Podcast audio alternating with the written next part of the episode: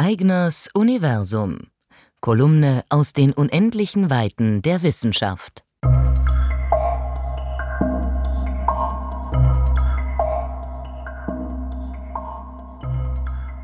Ein unglaublich erhebendes Gefühl soll es sein, wenn man bei einem Weltraumspaziergang außerhalb der Raumkapsel herumschwebt und einen Blick auf die Erde wirft. Das berichten Astronautinnen und Astronauten immer wieder. Aber der allererste Außenaufenthalt der Weltraumgeschichte war wohl weniger erhebend als vielmehr furchteinflößend. Damals, im Jahr 1965, kam es nämlich beinahe zu einer Katastrophe. Es war mitten im Kalten Krieg, die Sowjetunion und die USA wetteiferten um die Vormachtstellung in der Weltraumtechnik.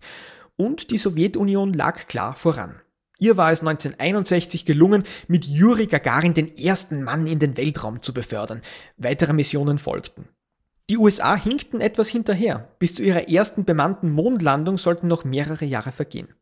Nun wollte das sowjetische Weltraumprogramm einen weiteren prestigeträchtigen Schritt wagen und den ersten Kosmonauten aus der Weltraumkapsel hinausschicken, um sich dort frei zu bewegen. Freilich gut eingepackt in einen Raumanzug und durch ein Kabel mit der Raumkapsel verbunden. Alexei Leonov hieß der Mann, den man für dieses Abenteuer ausgewählt hatte. Ein erfahrener Pilot, der sich gemeinsam mit seinem Missionskommandanten in einem Washout-Raumschiff in die Erdumlaufbahn transportieren ließ. Wie geplant wurde dann die Sicherheitsluke geöffnet, Alexei Leonov verließ die Washout-Kapsel und schwebte als erster Mensch frei im Weltraum. Wirklich zu tun gab es eigentlich nichts, es ging nur darum zu zeigen, dass ein solcher Weltraumspaziergang prinzipiell möglich ist. Im Radio wurde der Weltraumspaziergang live übertragen. Ganz wie es von ihm verlangt wurde, bewegte sich Leonov ein bisschen herum und schlug Purzelbäume. Nach zwölf Minuten wurde die Sache für beendet erklärt. Leonov sollte in die Kapsel zurückkehren. Doch da stellte sich heraus, dass man bei der Konstruktion des Raumanzugs einen Fehler gemacht hatte.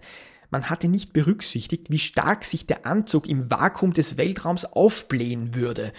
Man kennt das von Plastikflaschen im Flugzeug. Wenn man sie am Boden ein bisschen zusammendrückt und gut verschließt, dann dehnen sie sich in großer Höhe aus, weil dort der äußere Luftdruck niedriger ist und dem Innendruck der Flasche weniger entgegensetzen kann. Und so schwebte Leonov nun herum wie ein aufgeblasenes Michelin-Männchen und stellte fest, wie er es auch probierte, er passte nicht mehr durch die Luke. Es geht nicht, erklärte er mehrmals. Die Live-Radiosendung wurde abgebrochen.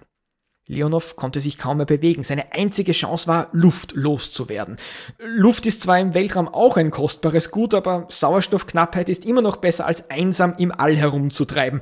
Und so öffnete Leonov ein Ventil seines Raumanzugs, ließ Luft ausströmen, der Druck im Raumanzug nahm ab und Leonov schaffte es mit knapper Not zurück in die Raumkapsel. Damit schien zunächst wieder alles in Ordnung, doch das Abenteuer war noch nicht vorbei. Auch die Landung der Washout stellte sich nämlich als schwieriger heraus als erwartet. Eigentlich hätte das automatische Landesystem der Washout nämlich durch Signale der Bodenstation programmiert werden sollen, doch das schlug fehl. So musste man die erste manuell gesteuerte Landung riskieren. Das Raumschiff geriet aber ins Taumeln, die Bremsraketen wurden zu spät gezündet und so landete man hunderte Kilometer entfernt vom geplanten Landeplatz in der russischen Taiga am Ural.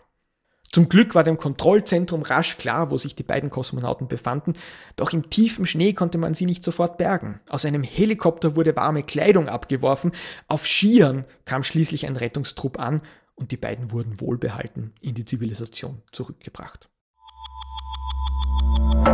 Ö1 Podcast Florian Eigners Kolumnen sind auch jeden ersten Donnerstag im Monat in den Ö1 Dimensionen zu hören.